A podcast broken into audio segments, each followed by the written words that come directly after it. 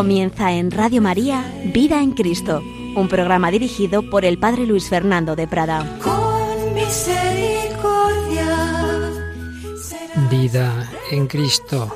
En este tiempo de Cuaresma vamos a empezar a meditar la pasión del Señor. Vamos a contemplar hoy Getsemaní, el huerto de los olivos.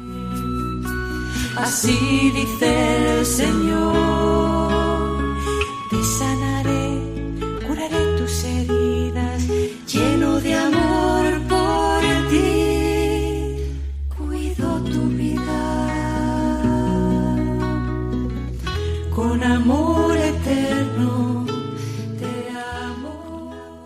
Un cordialísimo saludo, muy querida familia de Radio María. Aquí proseguimos contemplando a nuestro Señor Jesucristo y con la incomparable ayuda de esa gran obra que nos dejó Benedicto XVI en cuanto teólogo Joseph Ratzinger, Jesús de Nazaret. Pero nos vamos a ir en esta ocasión al tercer volumen, el volumen Jesús de Nazaret, que tiene de subtítulo Desde la entrada en Jerusalén hasta la resurrección. Vamos a ver algunos capítulos de este libro dedicado a la pasión y resurrección del Señor y concretamente hoy vamos a resumir eh, la mejor manera que podamos las principales enseñanzas de mayor aplicación a nuestra vida espiritual, el capítulo sobre Getsemaní, el huerto de los olivos, la oración de Jesús en ese huerto de los olivos. Ya sabéis que en estos programas que estamos dedicando a este libro del Papa prácticamente lo único que hacemos es eso, resumir con mínimos comentarios, pero sacar, sacar esas enseñanzas que nos dejaba este gran teólogo eh, y, santo padre que ha sido Benedicto XVI. Pues vamos con este capítulo, Getsemaní, en camino hacia el monte de los olivos, como eh, relatan los eh, sinópticos el inicio de esta escena. Dicen así, dice Mateo 26, 30, Marcos 14, 26, cantados los himnos salieron para el monte de los olivos. Jesús sale con los suyos para orar en la noche, que recuerda aquella noche en la que mataron a los primogénitos de Egipto e Israel fue salvado por la sangre del cordero. Es la noche en la que él, en la que Jesús debe asumir el destino del cordero. No en vano es el cordero de Dios que quita el pecado del mundo. Nos hablaba Joseph Ratzinger de esos salmos que había rezado Jesús con los apóstoles en esa última cena, como la tradición cristiana siempre ha visto en Cristo el nuevo David. Si se atribuía en el Antiguo Testamento al gran rey David la mayor parte de los, de los salmos, pues en realidad la Iglesia naciente consideraba a Jesús como el nuevo, el auténtico David.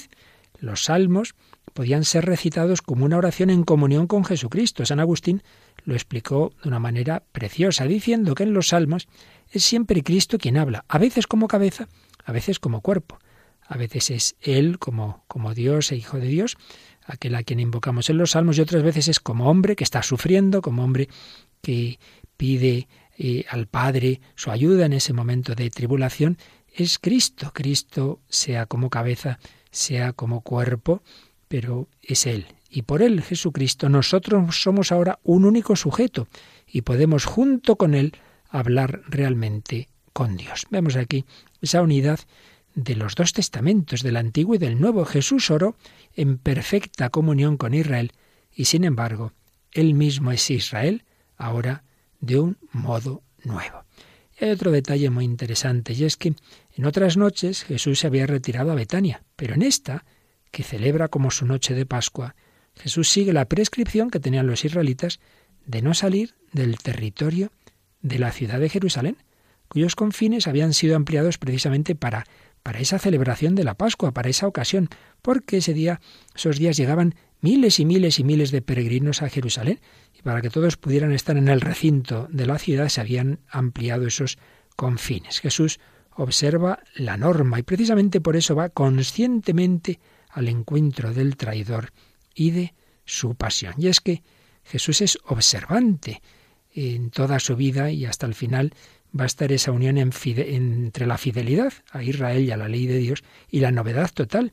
Jesús celebra con los demás las fiestas judías, ora en el templo, se atiene a Moisés y a los profetas, pero al mismo tiempo, con él todo se hace nuevo. Ya lo vimos en su explicación que hacía del sábado, el Hijo del Hombre es Señor del sábado, las prescripciones sobre pureza ritual, su interpretación del decálogo en el Sermón de la Montaña, la purificación del templo. En todo esto hay una profunda continuidad con la voluntad originaria de Dios, a la vez que supone un cambio decisivo en la historia de las religiones que se hace realidad en la cruz. Pero bueno, vamos a Gesemaní con el Señor. Recordamos lo que dice Marcos 14, 32. Fueron a una finca que llaman Getsemaní y dijo a sus discípulos, Sentaos aquí mientras voy a orar. Señalan los que han estudiado todo este tema que en los tiempos de Jesús, en ese terreno, en la ladera del Monte de los Olivos, había una finca con una almazara en la que se prensaban las aceitunas y ésta daba a la finca el nombre de Getsemani. Aquí lo añado yo, podemos ver que igual que de esas aceitunas prensadas salía el aceite, de ese corazón de Cristo, estrujado por nuestros pecados, va a salir la sangre, la primera sangre del Señor. Pues bien, este lugar santo, ya a finales del siglo IV, la famosa peregrina Egeria encontró aquí lo que llamó una iglesia magnífica, que después quedó en estado ruinoso, pero ha sido redescubierta en el siglo XX. Y tenemos ahora una iglesia, la iglesia actual de la agonía de Jesús, completada en 1924, y en ella está una roca en la que, según la tradición, estuvo sobre ella, estuvo orando Jesús. Los árboles que allí podemos ver no son de la época de Cristo. Recordemos que durante el asedio de Jerusalén, Tito hizo talar todos los árboles en los alrededores de la ciudad. Pero es el mismo monte de los olivos, es el mismo lugar. Ahí Jesús experimentó la última soledad, toda la tribulación del ser hombre. Aquí el abismo del pecado y del mal le ha llegado hasta el fondo del alma. Aquí se estremeció ante la muerte inminente. Aquí le besó el traidor. Aquí todos los discípulos lo abandonaron. Aquí él ha luchado también por mí. Hemos leído tal cual un párrafo precioso de este libro de Benedicto XVI. San Juan, por su parte, con ese lenguaje que tiene, en que dice sin decir, así como dejándonos caer palabras y símbolos, señala al otro lado del torrente Cedrón, donde había un huerto. Aparece la palabra huerto. Y esa palabra va a aparecer también al final de su relato de la pasión. Había un huerto en el sitio donde lo crucificaron y en el huerto un sepulcro nuevo donde nadie había sido enterrado todavía. Bueno, pues aquí ven los especialistas y ve Benedicto XVI que con la palabra huerto San Juan está aludiendo al primer huerto, a la narración del paraíso y del pecado original. ¿Qué nos quiere decir? Que si en aquel huerto, en aquel jardín del Edén, se produce una traición, ahora en este otro huerto, va a haber una reparación, ahí va a ser el lugar de la resurrección. En el huerto Jesús ha aceptado hasta el fondo la voluntad del Padre y la ha hecho suya, y así ha dado un vuelco a la historia. Después, todavía en camino hacia el lugar de la oración, Jesús va a hacer tres profecías. En primer lugar, se va a aplicar a sí mismo la profecía de Zacarías cuando dijo que se heriría al pastor, que sería asesinado, y que a continuación se dispersarían las ovejas. Heriré al pastor y se dispersarán las ovejas. Zacarías aludía a una misteriosa visión de un Mesías que sufre la muerte y a una dispersión de Israel. Pero es que Jesús mismo es ese Mesías, es el pastor de Israel y de la humanidad, y toma sobre sí la injusticia, la carga destructiva de la culpa, se deja golpear, se pone de parte de los vencidos de la historia. Ahora, en esta hora, eso significa también que la comunidad de los discípulos de Jesús se va a dispersar, que esta nueva familia incipiente de Dios se disgrega antes incluso de haber comenzado a establecerse verdaderamente. Es que el pastor va a dar la vida por las ovejas. En segundo lugar, Jesús, tras esa profecía, digamos, negativa de adversidad, va a hacer en cambio una promesa de salvación. Pero cuando resucite, iré delante de vosotros a Galilea. Si la anterior la teníamos en Mateo 26, 31, está en Marcos 14, 28. Cuando resucite, iré delante de vosotros a Galilea. Ir delante es una expresión típica del lenguaje de los pastores. Jesús, pasando a través de la muerte, vivirá de nuevo. Como resucitado es ese pastor que en la travesía de la muerte guía por el camino de la vida. Ambas dimensiones forman parte del buen pastor, dar la propia vida e ir por delante. Más aún, el dar la vida es ya un preceder. el guía precisamente por este dar la vida. Y justamente mediante este dar, Él abre la puerta hacia la inmensidad de la realidad. A través de la dispersión se produce la reunión definitiva de las ovejas. San Pedro dice que Él dará su vida por, por el Señor. Él no se ha fijado en lo de la resurrección, se ha quedado solo con el anuncio de la muerte, de la dispersión. Y es que San Pedro, al ser contrario a la cruz, que no entraba todavía en su cabeza, no puede entender esa palabra resurrección y él quisiera, como en aquella escena de Cesarea de Filipo, el éxito sin la cruz y confía en sus propias fuerzas. Entonces señalaba Benedicto XVI, ¿quién puede negar que su actitud refleja la tentación constante de los cristianos e incluso también de la Iglesia de llegar al éxito sin la cruz? Por eso, le anuncia al Señor su debilidad, le anuncia su triple negación. Nadie es por sí mismo tan fuerte como para recorrer hasta el final el camino de la salvación. Todos han pecado, todos necesitan la misericordia del Señor, el amor del crucificado. Pues qué importante para nosotros esa tentación que todos tenemos de llegar al éxito sin la cruz. Vamos a ver si me va bien esta charla, este acto, esta catequesis, esta educación de mis hijos, de los alumnos, pero ¿qué medios pones? Bueno, pues este medio, este otro, y entra ahí la cruz, entra sacrificio, entra el ofrecer las dificultades. Ah, no, eso no, pues algo ahí falla, ¿eh? porque el Señor nos ha salvado por el camino de la cruz. No pretendamos éxito y fecundidad sin cruz. Es el grano de trigo que muere el que es fecundo, el que da mucho fruto. Bien, pues llega el Señor ya a Getsemaní y se nos va a relatar esa oración, esa oración de Jesús en Getsemaní, la oración suya que tenemos más detallada, una de las más detalladas también teníamos esa llamada oración sacerdotal, pero vamos a fijarnos en esta oración del Señor siguiendo esta guía de Benedicto XVI, que nos recuerda que en realidad no solo tenemos tres relatos, los de los sinópticos, Mateo, Marcos y Lucas, sino, de otra manera, también nos cuentan, nos hablan de otra manera del trasfondo de Gesemaní San Juan, no en este contexto, sino en el contexto de lo que llamamos el Domingo de Ramos, en aquella escena de la que ya hablamos en otro programa, en la que aquellos griegos quieren conocer a Jesús y Jesús se pone a hablar del grano de trigo que cae en tierra, esa escena. Y luego la carta a los hebreos tiene un texto en el capítulo 5 que tiene mucho que ver también con esta oración de Gesemani. Pero vamos a comenzar por los relatos directamente relativos a esa noche última de Jesús. Jesús se distancia, se va a orar solo, pero deja cerca al grupo de esos tres, esos tres que habían sido testigos de otras ocasiones especiales, como la transfiguración, la resurrección de la hija de Jairo, Pedro, Santiago y Juan, que aunque vencidos continuamente por el sueño van a ser testigos de esa lucha nocturna de Jesús. Realmente se van a quedar asombrados porque Jesús comenzó a entristecerse y a angustiarse. Fijaos qué frase tan fuerte aparece en San Marcos. Marcos 14, 33. Me muero de tristeza. Quedaos aquí y velad conmigo. Velad conmigo. El Señor nos llama a velar, a estar en oración. Velad conmigo. Pero los discípulos se van a estar durmiendo.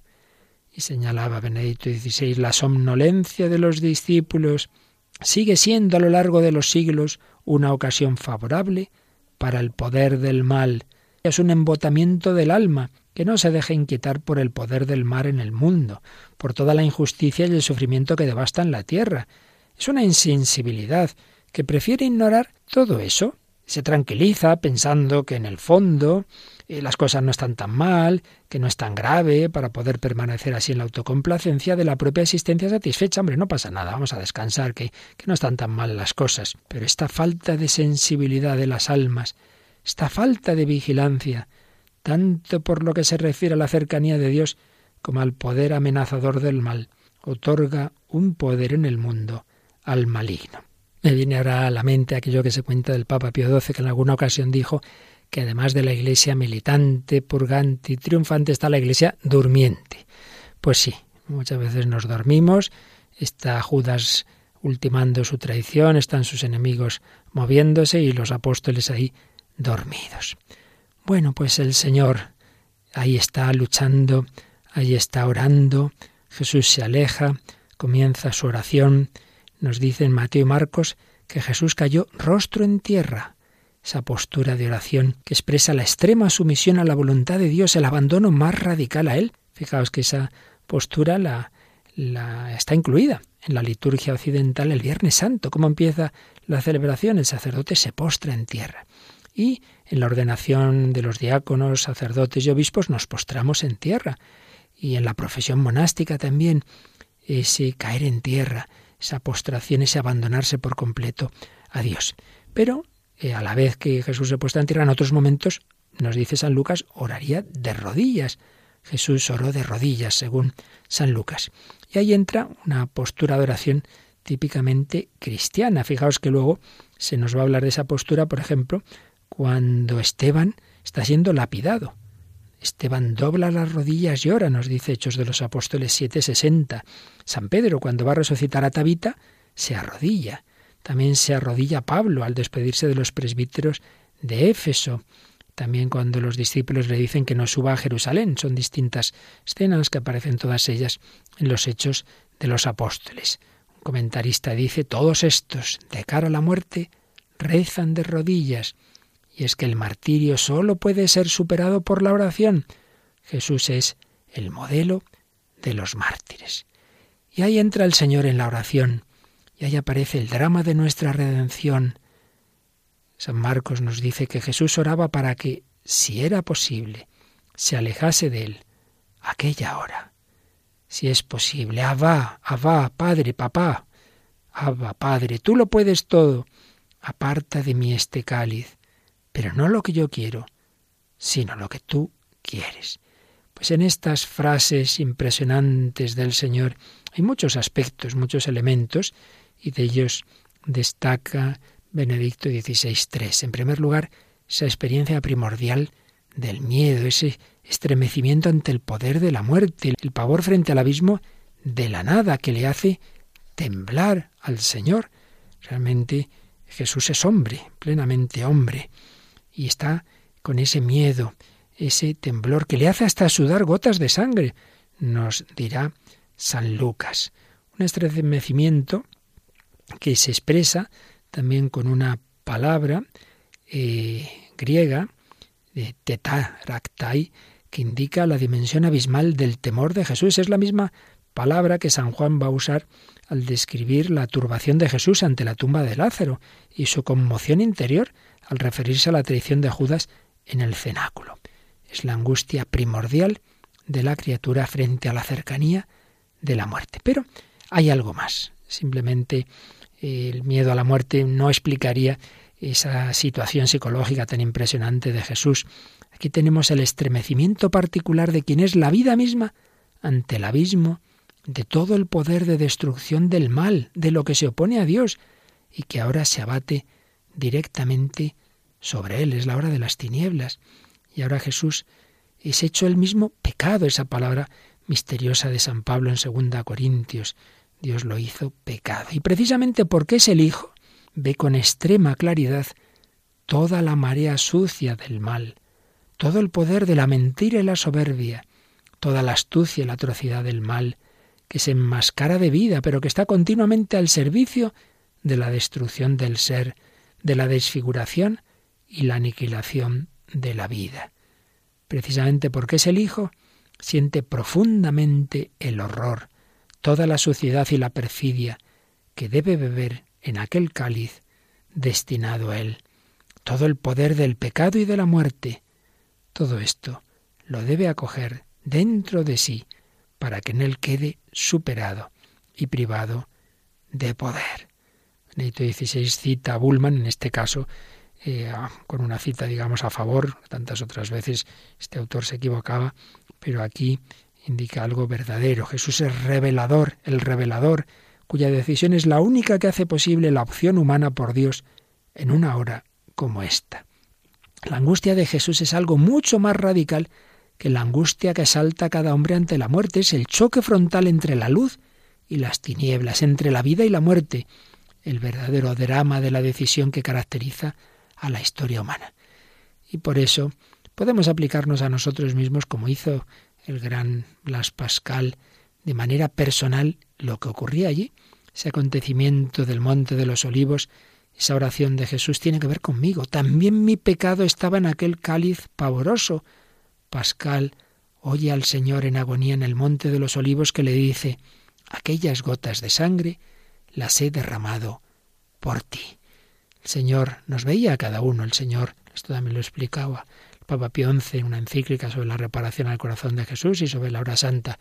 Señor veía la historia, me veía a mí en la historia, yo también estaba ahí. Pues vamos a meternos en esta escena, vamos a ir con Jesús en Getsemaní, en esa noche de luna llena, vamos a unirnos con Cristo, vamos a darnos cuenta de que ahí está mi vida, vamos a pedirle perdón de todo aquello que le ha hecho sufrir en nuestra existencia, de todo aquello que le ha llevado a esa desolación, a esa tristeza, a ese abandono. Señor, yo sé que tú luchabas por mí, perdóname las veces que me he dormido, perdóname las veces que no he acogido tu llamada a velar en oración.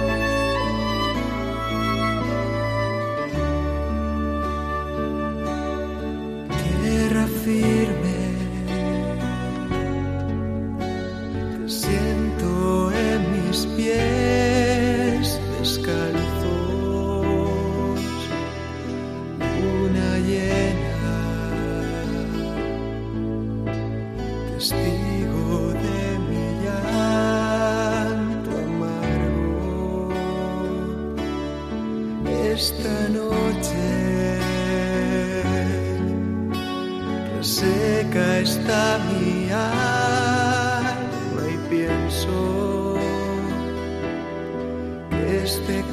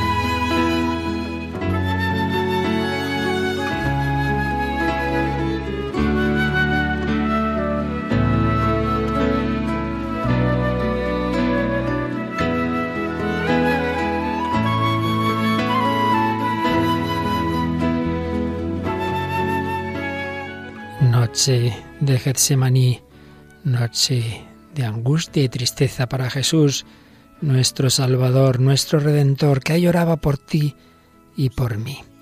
En segundo lugar, Papa Benedicto XVI, cuyo capítulo sobre Getsemaní en Jesús de Nazaret estamos resumiendo, se fijaba en esa oración de Jesús en el aspecto de no se haga mi voluntad, sino la tuya, esa aparente contraposición entre dos voluntades.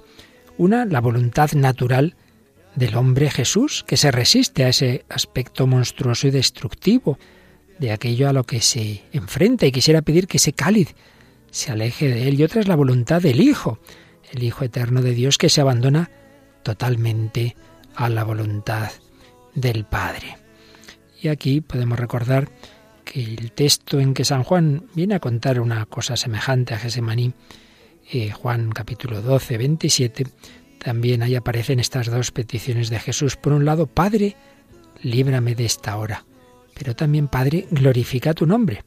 Señala Papa Benedicto que la articulación entre las dos peticiones no es diferente en Juan de lo que se ve en los sinópticos. La aflicción del alma humana de Jesús, mi alma está agitada, tengo miedo, impulsa a Jesús a pedir ser salvado de aquella hora, pero la conciencia de su misión, de que él ha venido precisamente para esa hora, le hace pronunciar la segunda petición, la petición de que Dios glorifique su nombre. Padre, glorifica tu nombre. Justamente la cruz, la aceptación de algo terrible, al entrar en la ignominia del exterminio de la propia dignidad, en la ignominia de una muerte infamante, se convierte en la glorificación del nombre de Dios. En efecto, Dios hace ver claramente así precisamente lo que es el Dios que en el abismo de su amor, en la entrega de sí mismo, opone a todos los poderes del mal el verdadero poder del bien. Jesús pronunció las dos peticiones, pero la primera, la de ser librado, se funde con la segunda, en la que ruega por la glorificación de Dios en la realización de su voluntad. Así, el conflicto en lo más íntimo de la existencia humana de Jesús se recompone en la unidad. Lucha de Jesús en la oración de Gesemaní, esa lucha que va a culminar en sus oraciones en la cruz. Dios mío, Dios mío, ¿por qué me has abandonado? Pero, Padre, a tus manos encomiendo mi espíritu.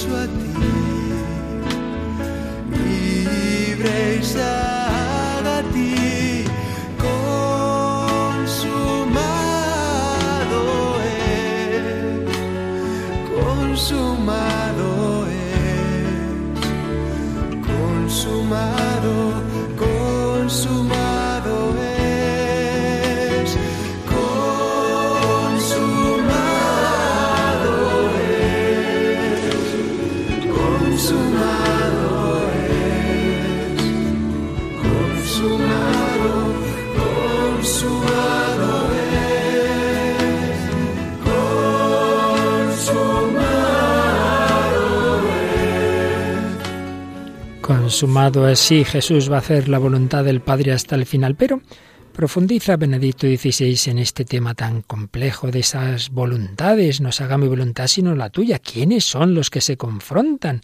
¿El Padre y el Hijo? ¿O el hombre Jesús y Dios? ¿El Dios Trinitario? Y bueno, resume aquí lo que durante siglos estuvo discutiendo y profundizando entre los primeros autores de la historia de la Iglesia, los primeros grandes concilios. Todo esto lo hemos explicado con calma en el programa del Catecismo. Aquí solo dos palabras, como en el concilio de Nicea, el año 325, pues se dejó bien claro ese concepto cristiano de Dios. Las tres personas, Padre, Hijo y Espíritu Santo, son uno. Hay un único Dios, hay una única sustancia de Dios. Pero luego el, el concilio de Calcedonia, el año 451, nos intentó explicar esa unión de la divinidad y la humanidad en Jesucristo, con esa fórmula clave de nuestra fe, de que en Él hay una única persona, la única persona del Hijo de Dios, pero que comprende dos naturalezas, la divina y la humana, sin confusión ni división. Las dos cosas siempre deben ir unidas, ni confusión ni división. Hay que confundir la naturaleza divina con la humana, pero tampoco hay que separarlas como si fueran mundos totalmente inconexos. Siempre hay que unir ambos, ambos aspectos. Se preserva de este modo, señalaba Benedicto XVI, la diferencia infinita entre Dios y el hombre. La humanidad permanece humanidad, la divinidad sigue siendo divinidad. La humanidad en Jesús no queda absorbida o reducida por la divinidad, existe por completo como tal, pero está sostenida por la persona divina del Logos. Al mismo tiempo, en la diversidad no anulada de las naturalezas, con la palabra única persona se expresa la unidad radical en la que Dios en Cristo ha entrado con el hombre. Es un único sujeto, es una única persona en dos naturalezas, la divina y la humana. Bueno, aquí relata un poco en 16 las discusiones que hubo, los que no aceptaron esta fórmula de Calcedonia, como en Alejandría, en Egipto, se prefirió mantener la fórmula de una naturaleza divinizada, cayendo en el peligro del monofisismo, como si la naturaleza humana hubiera sido absorbida por la divina, y en cambio en Siria pues no les gustó eso de una única persona y se quedan más en la separación de la naturaleza humana y la divina, cayendo en el nestorianismo. Bueno, dejamos aquí estas cuestiones técnicas, pero sí que vamos a este aspecto importante. Está claro que es una única persona, una persona divina, eh, pero con dos naturalezas, la divina y la humana. Sin embargo, se preguntaban algunos, bueno, sí, de acuerdo, Jesús tiene una naturaleza humana, pero esa naturaleza humana tiene una voluntad humana distinta de la divina. ¿Eso no es una cosa extraña que una persona tenga dos voluntades? ¿No sería algo esquizofrénico? Si a fin de cuentas la persona se manifiesta en la voluntad, si solo hay una persona, no puede haber más que una voluntad. Ah, sí, pero entonces, ¿qué hombre es ese que no tiene una voluntad propia humana? Un hombre sin voluntad es verdaderamente hombre. Ese era un poquito el lío en el que estuvieron metidos esos grandes autores, sobre todo en el siglo VII. Y ahí nos encontramos a San Máximo el Confesor, que muere en el 662, que es enemigo de esa herejía que llamamos monotelismo, monotelos, única voluntad, que decía que en Cristo solo hay voluntad divina. dice, no, no, no, no, no. La naturaleza humana de Jesús no queda amputada por su unidad con la persona divina, con el Logos, permanece completa. Y la voluntad es parte de la naturaleza humana, por tanto Jesús tiene voluntad humana. Esta incontestable dualidad de la voluntad humana y divina en Jesús no debe, sin embargo, llevar a la esquizofrenia de una doble personalidad. Entonces Jesús son como dos personas ahí en lucha. No, no. Y es que en Jesús está esa voluntad natural, diríamos a lo que tendemos, a lo que nos lleva a nuestro cuerpo, esa voluntad natural propia de la naturaleza humana, que a esa voluntad natural evidentemente no le hacía ninguna gracia el sufrimiento y la muerte, pero hay una sola voluntad de la persona que acoge en sí la voluntad natural. Y esto es posible sin destruir el elemento esencialmente humano, porque ya partiendo de la creación, la voluntad humana está orientada a la divina. Es decir, que no es algo tan extraño, porque a fin de cuentas también, claro, todos los hombres tenemos voluntad humana, pero estamos creados por Dios y para Dios, y lo normal es que nuestra voluntad humana se oriente a la divina, la acepte. Por tanto, Jesús, al asumir la voluntad divina, eh, hace que su voluntad humana alcance su cumplimiento y no su destrucción. Decía San Máximo que la voluntad humana, ya según la creación, tiende a la sinergia, a la cooperación con la voluntad de Dios, pero fue a causa del pecado que esa cooperación, esa sinergia se convirtió en contraposición.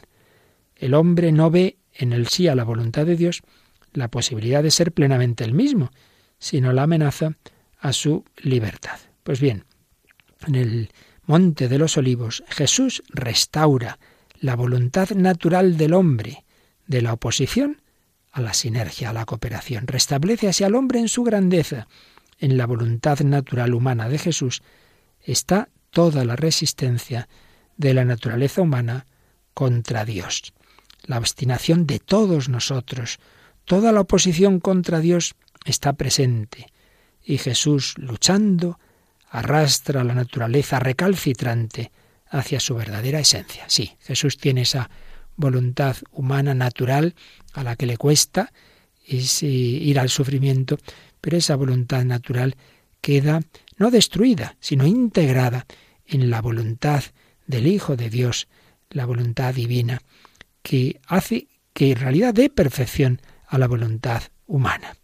Así es como señala el cardenal Semborn, la transición de la oposición a la comunión de ambas voluntades pasa por la cruz de la obediencia. En la agonía de Gesemaní se cumple este paso. No se haga mi voluntad sino la tuya. Es una oración del Hijo al Padre, en la que la voluntad natural humana ha sido llevada por entero dentro del yo del Hijo, cuya esencia se expresa precisamente en el no yo, sino tú, en el abandono total del yo al tú de Dios Padre. Pero este yo ha acogido en sí la oposición de la humanidad y la ha transformado, de modo que ahora todos nosotros estamos presentes en la obediencia del Hijo. Hemos sido incluidos dentro de la condición de hijos. Bueno, este es el apartado de este capítulo más elevado teológicamente, probablemente alguno de vosotros haya podido perder, no pasa nada. Nos quedamos con la aplicación espiritual a nuestra vida. Nos cuesta, nos cuesta muchas veces aceptar la voluntad de Dios. Es normal cuando nos cueste, pues también podemos decir como, Jesús, Padre, si es posible, pase de mí este cáliz, que, que me cure de esto, eh, cura a esta persona, que no muera no sé quién, eh, arregla tal problema. Pues es normal, si el propio Jesús, su, su naturaleza humana, pues tiende a eso.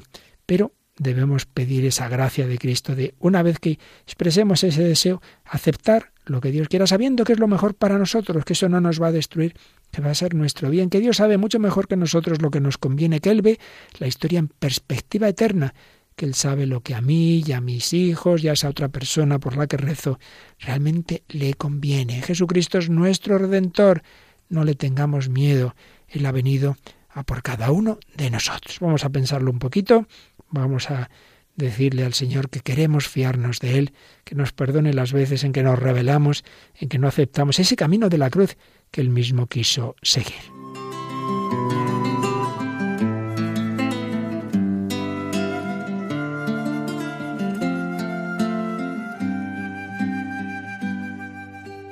Yo me lanzaré desde los cielos para rescatar a mi amada dice el Señor, para salvar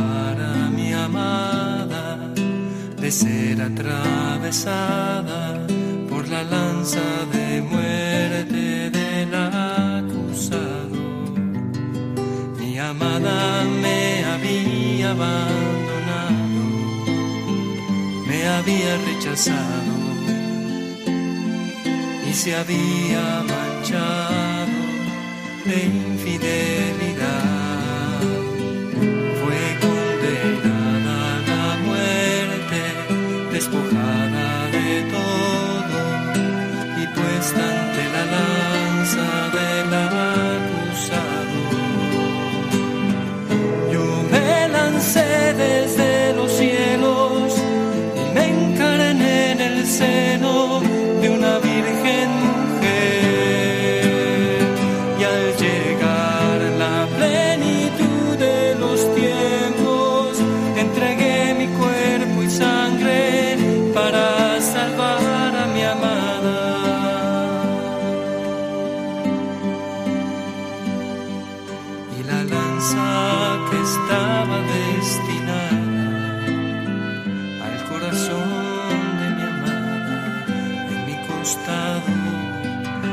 Que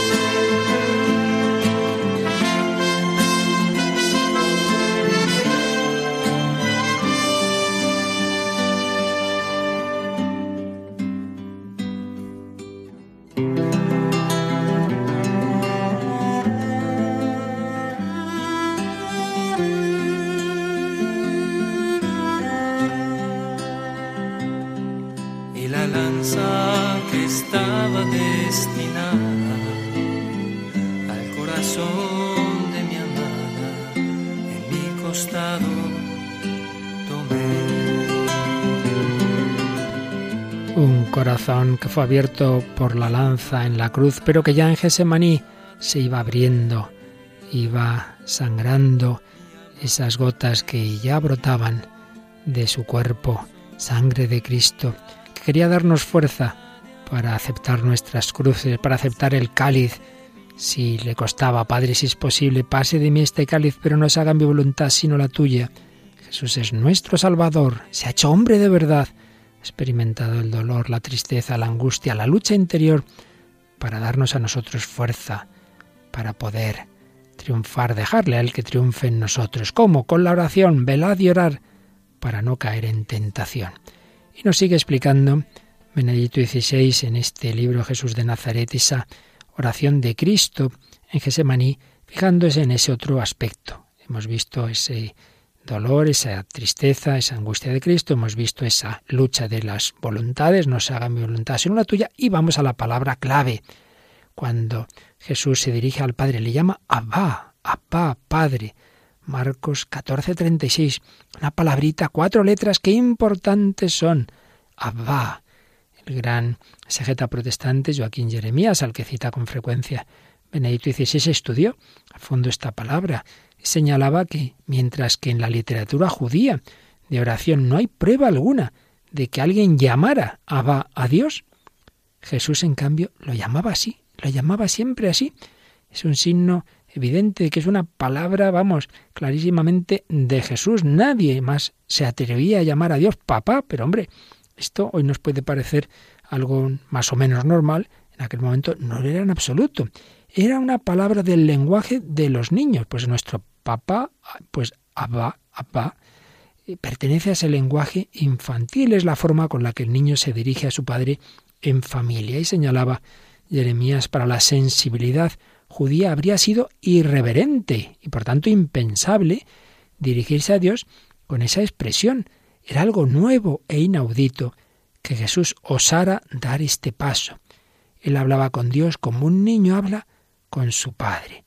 Ese Abba, usado por Jesús, revela la íntima esencia de su relación con Dios. Por tanto, concluye Benedicto XVI, es del todo absurdo que algunos teólogos sostengan que en la oración de Gesemaní el hombre Jesús está invocando al Dios Trinitario. No, hombre, no, es el Hijo. El que habla es el Hijo, el Hijo eterno, pero que ha tomado sobre sí toda voluntad humana, se ha hecho hombre y la ha transformado en voluntad del Hijo. Pues bien, esto es lo que comenta Joseph Ratzinger sobre los relatos que los sinópticos nos hacen de esa oración de Jesús en Gesemaní. Pero señalábamos que además de esos tres textos, Mateo, Marcos y Lucas, hay otros dos eh, textos que sin hablar explícitamente y directamente de lo que ocurrió en la noche de Gesemaní, sin embargo el trasfondo teológico es el mismo. Uno de ellos ya lo hemos mencionado, son y lo vimos en otro programa, son esas palabras de Jesús en San Juan a propósito de aquellos griegos que quieren ver a Jesús y Jesús dice, habla de ese grano de trigo que cayendo en tierra va a dar mucho fruto y tiene esas palabras que antes hemos citado, Padre, líbrame de esta hora, Padre, glorifica tu nombre.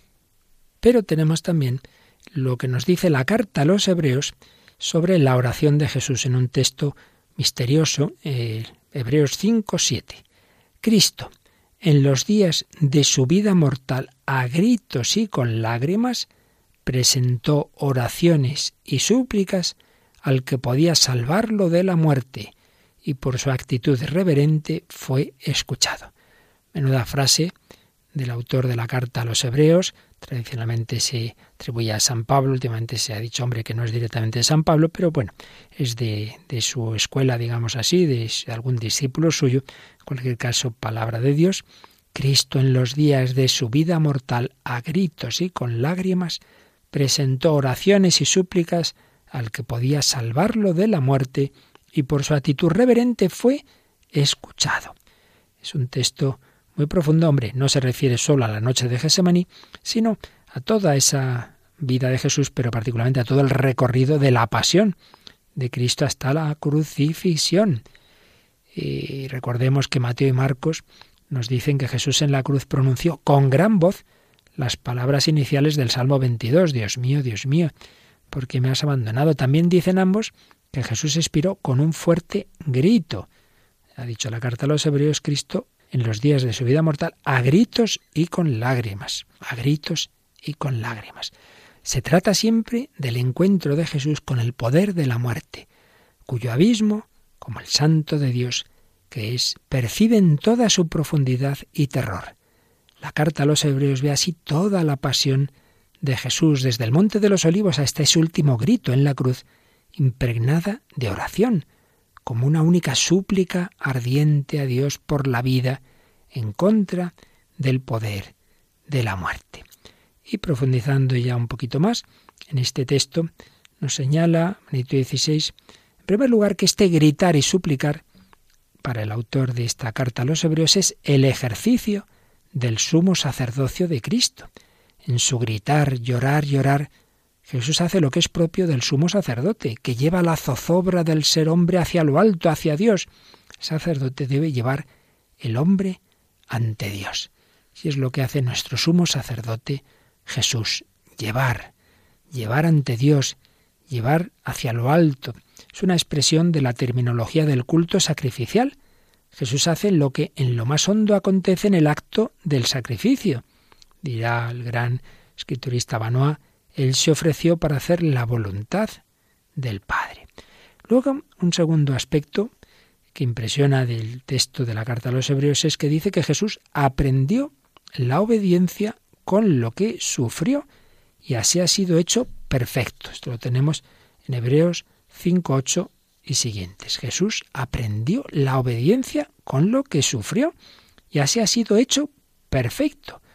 Vano hace notar que esa expresión hacer perfecto es utilizada en el Pentateuco únicamente con el significado de consagrar sacerdote. Por tanto, esta carta a los hebreos está diciéndonos que la obediencia de Cristo, su extremo sí al Padre, al que llegó con ese combate interior que empieza en el Monte de los Olivos, esa obediencia de Cristo lo ha consagrado sacerdote, precisamente en esto, en su autodonación, en el llevar a la humanidad hacia lo alto, a Dios. Cristo se ha convertido en sacerdote en el verdadero sentido, según el rito de Melquisedec. Pero llegamos a la afirmación central de la carta a los hebreos en lo que se refiere a esa oración del Señor afligido. Eh, dice el texto que Jesús mm, suplicó a quien podía salvarlo de la muerte y por su actitud reverente fue escuchado. Lo hemos leído en Hebreos 5, 7. Fue escuchado por su actitud reverente. ¿Así? ¿Fue realmente escuchado el Señor? Pero si, si, si tuvo la pasión. Bueno, pues los autores han visto distintas dimensiones que son complementarias para entender este fue escuchado. En primer lugar, fue escuchado y liberado de su angustia, porque es verdad que al acabar la oración de Gesemaní Jesús recobra la serenidad habitual, se levanta, se dirige a los que llegan ya a detenerle, a quien buscáis, se ofrece, se va con ellos. Entonces fue escuchado en ese sentido de que ese momento, esos minutos, esa hora, horas de, extrema angustia, pues pasan, se levanta ya pues con mucha más fortaleza, serenidad y esto tendría correspondencia con lo que San Lucas nos dice, solo él, de que vino un ángel que lo confortaba. Entonces veríamos que la respuesta del Padre a esa oración de Jesús es que le dio una fuerza interior, le dio esa fuerza en la oración, de modo que fuera capaz de afrontar con decisión el arresto y la pasión. Y aquí pues podemos aplicarlo a nuestra vida. Muchas veces el Señor no nos va a quitar el problema, pero nos va a dar la fuerza para afrontarlo. Por eso la importancia de la oración.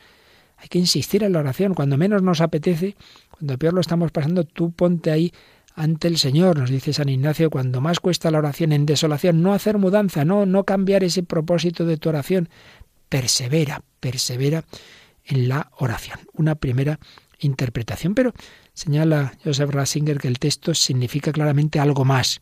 No simplemente fue escuchado porque el Padre le dio fuerza para ir a la pasión, sino porque, porque lo ha levantado de la noche de la muerte. ¿Cuándo? En la resurrección. Sí, sí, Cristo ha sido escuchado, escuchado no de que se le haya quitado la pasión y muerte, pero sí en el sentido de que, de que va a triunfar, de que la resurrección lo salva definitivamente y para siempre de la muerte. Jesús ya no muere más. Jesús ya no muere más. Por tanto, ha sido escuchado, por su actitud reverente, porque ha vencido sobre la muerte. Pero probablemente el texto todavía significa más, y es que esa resurrección no sólo es salvar personalmente a Jesús de la muerte, la muerte no le incumbía solamente a él, la suya fue una muerte por todos, por los otros, fue la superación de la muerte en cuanto tal. Entonces, de nuevo vemos el paralelo del texto de San Juan, Juan 12, 27, en el que a la oración de Jesús, Padre, glorifica tu nombre, responde la voz del cielo que dice, lo he glorificado y volveré a glorificarlo. ¿Qué vemos aquí? Que la cruz misma se ha convertido en la glorificación de Dios, una manifestación de la gloria de Dios en el Hijo.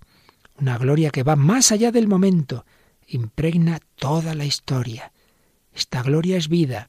En la cruz aparece, de manera velada pero insistente, la gloria de Dios, la transformación de la muerte en vida.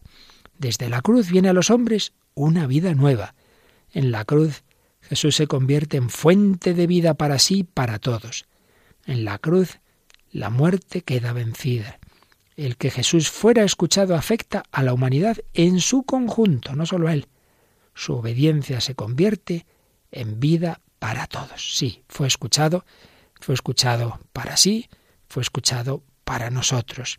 Y así, este pasaje de la carta a los Hebreos concluye con estas palabras. Se ha convertido para todos los que le obedecen en autor de salvación eterna, proclamado por Dios sumo sacerdote según el rito de Melquisedec. Jesús atravesó esa angustia, Jesús atravesó esa noche oscura, esa su última noche, Jesús luchó por mí en Gesemaní, para que yo cuando tenga esos momentos, esas noches, esos miedos, esas angustias, me dé cuenta que no estoy solo, que Jesús lo ha pasado antes, que Jesús está conmigo. Perseveremos en la oración, velad y orad, para no caer en tentación. Pues vamos a pedírselo al Señor para terminar esta nuestra reflexión, que simplemente ha sido exponer la que nos hacía, la que nos dejaba Benedicto XVI en su libro Jesús de Nazaret, comentando la oración de Getsemani.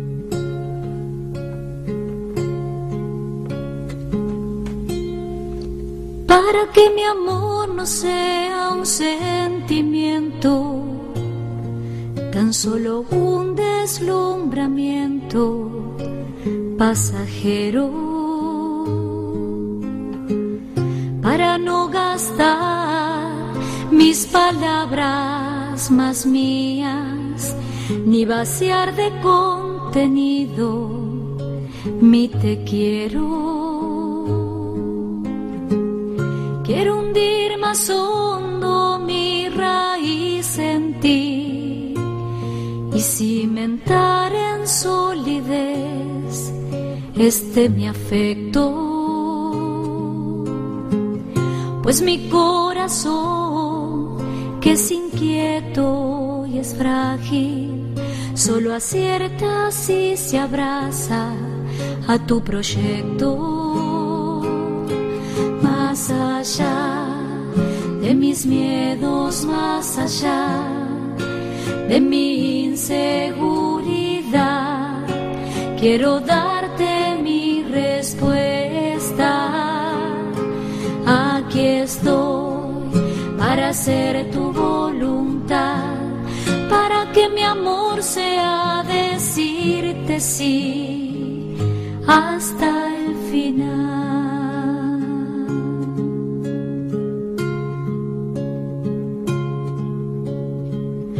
duermen en su sopor y temen en el huerto y sus amigos acompañan al maestro. Si es hora de cruz, es de fidelidades, pero el mundo nunca quiere aceptar esto. Dame comprender, Señor, tu amor tan puro, amor que persevera en cruz, amor perfecto. Dame serte fiel cuando todo esté oscuro, para que mi amor no sea un sentimiento allá de mis miedos, más allá de mi inseguridad. Quiero darte mi respuesta. Aquí estoy para hacer tu voluntad, para que mi amor sea decirte sí hasta el final.